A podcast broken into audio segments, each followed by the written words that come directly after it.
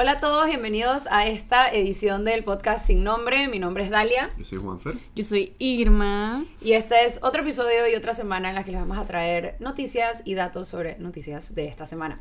Eh, vamos a empezar con Juan, que ha estado haciendo una investigación interesante. Sí, pues como ustedes podrán saber, eh, la JMJ viene, prepárense, tengan miedo. Y, y yo, en, eh, en espíritu de, de, periodista, fui y le pregunté a varios líderes religiosos o a líderes de comunidades religiosas en Panamá que no son católicos sobre sus opiniones acerca de la JMJ y sobre si van a participar en la JMJ. Y algo que yo creo que es evidencia de, uno, la burbuja en la que yo he estado como individuo y como periodista. Uh -huh. eh, de cómo la gente ha interpretado la JMJ es que la gran mayoría de ellos lo vieron como una oportunidad buena y no en el sentido de promover a Dios o promover la religión, sino como que vamos, van a venir tanta gente y vamos a tener el chance de poner a Panamá en el mapa de una forma muy positiva. Uno, uno en particular mencionó cómo fue, dije, que la, la noticia de que íbamos a hacer la sede de la, de la JMJ vino un par de días, un par de meses después de los Panama Papers. Uh -huh. ¿no? Sí, me acuerdo. Y que eso era como que, o sea, la, la, la, opinión nuestra fuera del país no ha sido como que la más limpia desde ese entonces. Ups. So, y, y, que, y, que, esta sería una buena oportunidad para mostrar nuestra calidez y mostrar nuestra. Lavamos dinero, pero somos religiosos. Ya tú sabes. No, no, pero más allá de eso, lo que, lo que, el punto que ellos estaban tratando de hacer era como que esto no es, obviamente viene de la Iglesia Católica, pero esto no es solo de la Iglesia Católica. La magnitud de esto nos afecta a todos. Uh -huh. Ergo, pues sí, lo estamos pagando todo. Es un evento, es un evento como de Panamá, ¿me explico? Sí, sí. O sea, es que Panamá está participando como país sede. O sea, es un evento país. O sea, es como cuando Exacto. un evento país es anfitrión de un mundial, es sobre el país, no solo sobre el equipo de fútbol. Y el país construye eh, estadios, etcétera, patrocina muchas cosas. Uh -huh. hay varias denominaciones de, de distintas eh, religiones que van a participar de cierta forma. La mezquita de Yamar Majid, que queda en calle 30 Este, en Caledonia, va a tener una estación de hidratación para los peregrinos que vengan. Esta gente está aguaitando 125 mil personas. Claro. Más las 3 más las 3 mil y algo que van a estar dije, en la cinta costera ahí pariciando con Francisco, ¿no? Entonces, eh, cuando hablé con ellos, o sea, te estaban diciendo esto, ¿no? Que estamos tratando de fomentar buenas relaciones estamos tratando de dejarnos bien, bien puestos en el mapa. El padre de la Balboa Union Church, eh, su nombre se me escapa ahorita, eh, José Ordóñez, me dijo algo muy interesante. Él estaba muy de acuerdo con esta idea de promocionar la religión y promocionar el buen trato entre, entre uno y otro y como esta, este sentido de comunidad.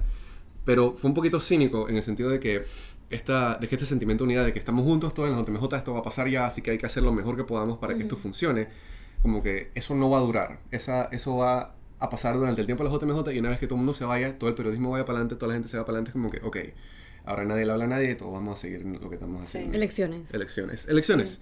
Y eso es otra de las cosas que ellos tenían muy preocupados, que la gente va a usar esta vena para politiquería.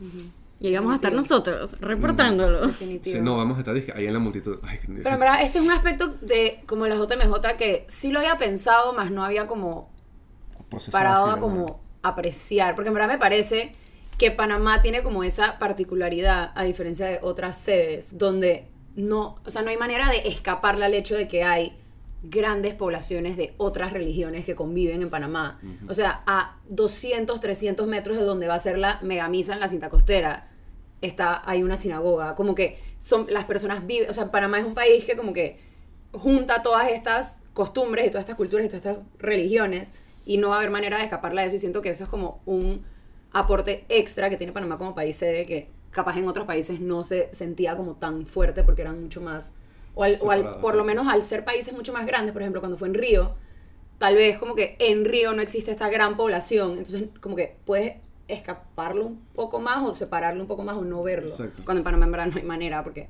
o sea, todo está junto. Y también irónicamente ahora de la pequeña población, perdón que te interrumpí, es que, eh, ¿cómo se dice? Que en Panamá, el evento de la JMJ en Panamá va a ser diamétricamente mucho más pequeño que ha sido en otros países. Claro. Por nuestra infraestructura y por la cantidad de gente que viene. Entonces, como que estás más expuesto incluso en esa cosa. ¿Qué vas a decir tú? Disculpa. Nada, en verdad. ¿No? Solamente estaba mirando y tú dije, pero qué te lo pedí? Yo dije. Me parece súper... Ah, bueno, ya. Ahora me acabo de acordar de algo. Leí una noticia, no me acuerdo si era una mezquita o una sinagoga que de hecho van a coger peregrinos. Sí, La- es la Colcherith. Eso La me parece bastante wow. O sea, hay gente que- en Panamá que se autotitula lo más religioso del mundo y ni siquiera van a coger peregrinos. Y tienes aquí una. ¿Qué es sinagoga, mezquita? Es una, es una sinagoga. La sinagoga la de Costa del. Este, la sinagoga de la parroquia, no es parroquia, la, La parroquia, la congregación la congregación. Colcherith, perdón. que, Colcherith va a, Israel. que va a coger peregrinos, que eso Eh, me parece bastante. Sí, y me parece que es súper Me parece como cool. O sea, como que eso me parece que está. Eso, imagínate para un peregrino que viene a un evento católico, que va a regresar a su casa y va a decir, como que, ah, sí, yo fui a este evento católico en Panamá, fui a ver al Papa Francisco, me quedé en una sinagoga. Sí. O me quedé en casa de unos judíos que van a tal sinagoga. Como que es una exposición a algo más, además de solo ver al Papa. Y al final del día, sí, ayer estaba leyendo de gente como que ha ah, conocido a un grupo de peregrinos en la ranadorada del casco. Y es como que ya está llegando la gente y al final por más que la opinión que tú vayas a tener de el gasto estatal, de la tarima de no sé cuántos millones, de la alfombra de no sé cuántos miles, al final esa gente no tiene la culpa. O sea, no seas malo con las peregrinas. Sí, y no tienes que ser un anfitrión teniendo gente en tu casa para ser un buen anfitrión. Exacto. Simplemente, o sea, trata de hacer lo mejor que pueda. O sea, el, la JMJ va a pasar. exacto. La JMJ va a pasar. Y, lo mejor que nos puede pasar es que todo salga bien. Exacto, y, exacto. Eso es exactamente lo que todos coincidieron. Y eso fue lo que a mí como que me tomó tiempo procesarlo porque yo he estado, o sea, yo no sé como que muy religioso así. Entonces ha, ha sido como que difícil para mí procesar más allá de la idea de que no me gusta que la JMJ vaya a pasar. Pero el hecho es que sí es verdad, va a pasar. Y no nos queda otra excepto tratar de hacer que sea lo más ameno y limpio y provechoso posible. Y ya después podemos que seguirnos quejando de Tortuguón. Pero bueno. Y, vamos a ser bien honestos, va a haber mucha politiquería de por medio. por supuesto. De que obviamente van a empezar personas a, hacer cosas, a figurar. no solamente figurar, sino también como que, obviamente, si tú, vamos a decir que es de cierto partido político que no no computa con el panameñismo, por ahí mismo empiezas a agarrar a hacer cosas contra la JMJ. Me explico, como que se va a prestar para mucho escándalo y espero que todos nos mantengamos, o sea, que estemos conscientes de eso. Exacto, estemos conscientes y alerta y cuando veas X noticia o X cosa durante esos días puedas como ponerle este filtro de por qué está pasando toda esta politiquería. Ah, es porque viene mayo. O sea, como que ver las cosas con un poquito de la realidad en la que vivimos, que es que todo el mundo está tratando de sacar un punto o figurar o salir las noticias o etcétera y van a usar este evento que va a ser masivo para hacer politiquería. hacer politiquería y eso es bueno, o sea, es malo, pero es nuestra realidad y como que hay que ver las cosas con ese Exacto. Así que, así que con ese filtro, por discernamos, no nos pongamos tan, tan sectarios como hemos sido últimamente, como que seamos anuentes de lo que está pasando, pues. Sí. Ya. Eso, eso es tú. Me gustó, o sea, me gusta mucho el tema de la JMJ. Em, después, volviendo a un tema que esta semana por lo menos se cierra un capítulo importante de, es las firmas de apoyo para los candidatos de libre postulación. El viernes el tribunal se ha comprometido a sacar la lista oficial de cuántas firmas válidas tiene cada precandidato, tanto para presidente, alcalde, diputado, representante, etc. Entonces, en verdad la contienda para presidente está súper reñida, el tercer puesto. Eh, en primer puesto está la diputada Ana Matilde Gómez. Después está eh, Marco Amelio, el ex legislador por el panameñismo.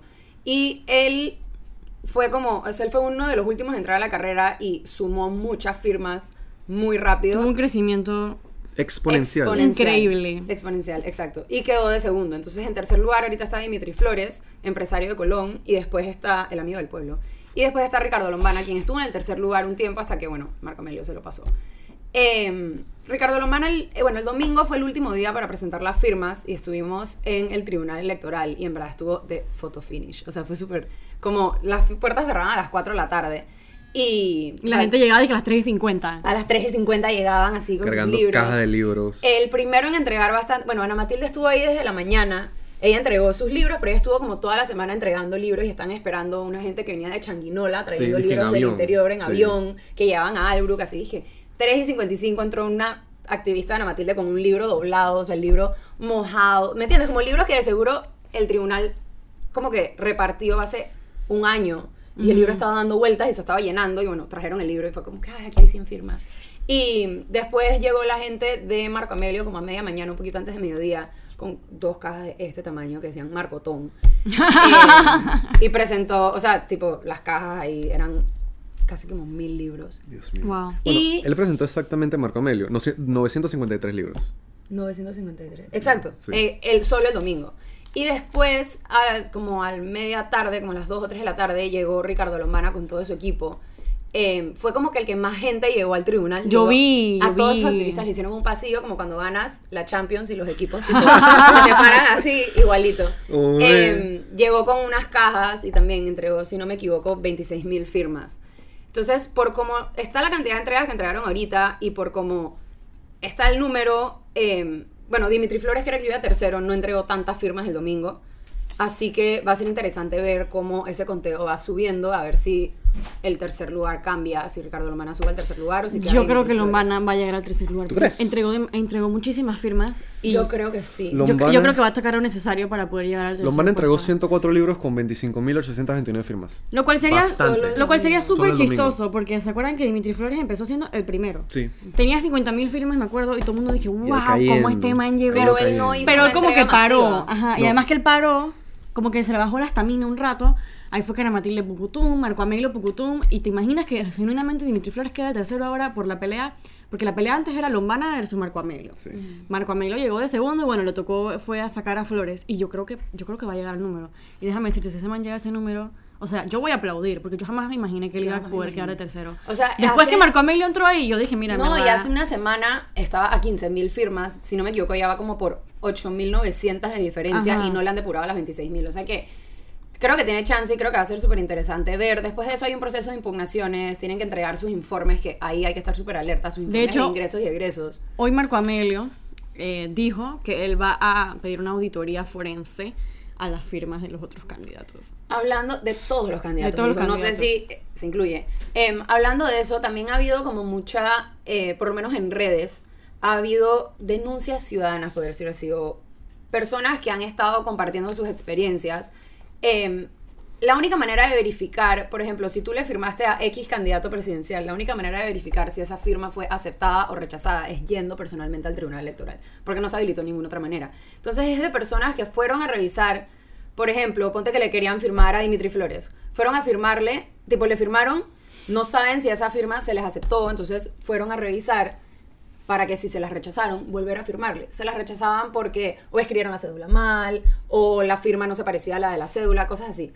Pero resulta que cuando las personas fueron a revisar, se dieron cuenta que en algunos casos estaba la firma aceptada por la persona a la que ellos quisieron firmarle, o sea, a quienes tenían la intención de firmarle, pero también estaba una firma rechazada con su número de cédula para otro precandidato. Entonces, son personas que pero a precandidatos que ellos dicen que nunca les, que Nunca les firmaron. Está bastante grave. Entonces, en algunos casos es solo el número de cédula y como que cuando les dejan ver los libros de firmas, eh, se ve que eso es un número de cédula, pero es un nombre que no coincide con la cédula y una firma que no coincide ni con el nombre ni con la cédula. En otros casos es la identidad completa. O sea, es la cédula con el nombre, con una firma que se trata de parecer a la de la cédula. Entonces, no sé, es un tema como bien complicado porque estas son personas, o por lo menos las anécdotas que he recibido yo hasta ahora, son personas que están involucrados en el proceso de apoyo a candidatos de libre postulación. Pero cuántas personas que no lo están, que no le firmaron a alguien, que no están conscientes de la depuración? Que ni saben que, que, probablemente que están pasando. Al, tanto de todo esto, capaz están usando sus nombres y me parece un peligro. Y entonces el tema es que para, el, para términos legales de denuncia, o sea, uno va, se acerca al tribunal electoral, pone esta denuncia, como que crea em, la declaración jurada, todo esto, le sacan sus copias, y esa denuncia se refiere a Fiscalía Electoral. Por ley, quien es responsable por todo lo que está escrito en los libros es el activista que firma ese libro. No es ni Marco Amelio, ni Ana Matilde Gómez, ni Ricardo Hermana, ni Dimitri Flores, etc. Es es, no es el candidato, es el activista. Es el activista. Entonces, aunque se supone que en la audiencia que le, que le hacen al activista, porque okay, hay bastantes casos de irregularidades. Una de ellas es, por ejemplo, los muertos que han aparecido.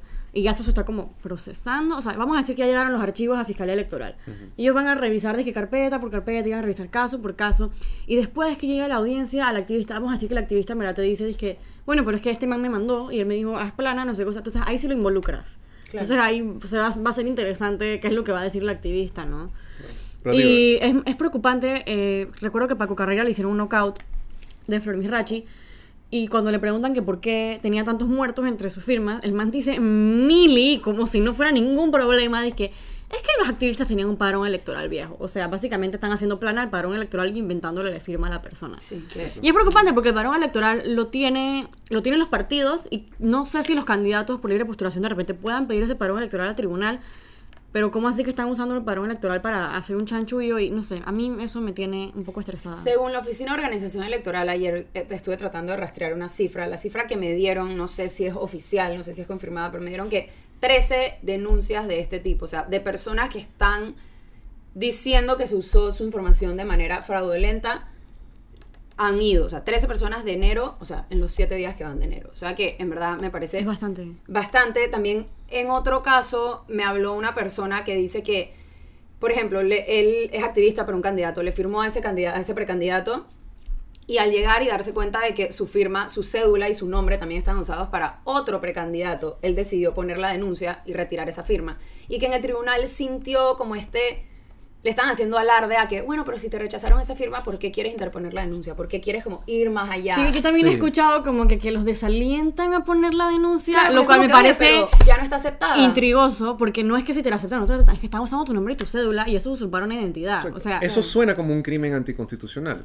y antielectoral. O sea, es que es un, sí, puede ser un delito electoral, porque ah, no puede ser un delito electoral. Puede ser un delito en una Firma es, un delito. Es un delito, entonces el hecho de que hay gente que está tratando de interponer denuncias, está tratando de averiguar si su firma, su cédula fueron usadas de manera incorrecta y les están como desalentando a hacerlo, en verdad, es alarmante. Sí, las, las personas que yo conozco que han interpuesto una denuncia son personas que están muy claras del proceso y saben que se puede hacer porque no mm, las otras como que no sienten que hay una guía del tribunal que te dice que bueno, esto es lo que puedes hacer. Bueno, de hecho, eso, eso, vuelta a lo que tú estás diciendo, que cuánta gente está involucrada en eso y la mayoría de la gente no entiende cómo no lo sabrá. Así que vayan al tribunal a revisar sus firmas. Es, lo, es, lo, que hizo eh, Maribel de la Comisión de Justicia, pues, que dice que va a estar bien difícil que se... Sí, que, haya como consecuencias o sanciones al respecto. Em, también, de hecho, el formulario que les dan, donde tienen que escribir la declaración jurada, poner todos sus datos, ni siquiera es un formulario hecho para este caso, es un formulario para retirar tu firma de adherencia a un partido. O sea, como que el tribunal parece no tener... No tenía contemplado esto. No tenía contemplado esta posibilidad que, en verdad, honestamente, yo no entiendo cómo. Sí, porque es em, bastante como... Y además... era un mango bien bajito. era un mango bien bajito decir de que de repente va a haber gente inventando. No sé. Como esto, alguien, eh, alguien me dijo que, que, no se ven que se iba a viciar el proceso o que iba a haber plata de por medio. O sea, es como que, ¿cómo no, cómo no previste esto? Sí, la sociedad civil está muy crítica de, del tema y es importante como mantenerlo, o sea, estar alertas de que en verdad, lo que decía Maribel Jaén, que la comentaste de la Comisión Paz y Justicia, y Paz, ella decía que se nota que hay gente que quiere llegar al poder, cueste lo que cueste. Y si eso cuesta 60 dólares un libro, si eso cuesta 100 dólares un libro, lo van a hacer. Y está viciando el proceso, pues, y eso al final afecta a la democracia y la credibilidad de quién nos tiene que decir quién gana el 5 de mayo. Así que, es un tema un poco turbio. Turbio. Pero vamos a estar manteniéndonos al tanto al respecto.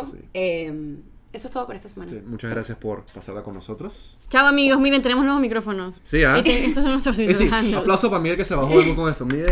Y tenemos handles y cosas aquí abajo para que nos sigan y nos comenten y compartan y todas esas cosas. Muchas gracias, chao. Adiós amigos. Cuídense.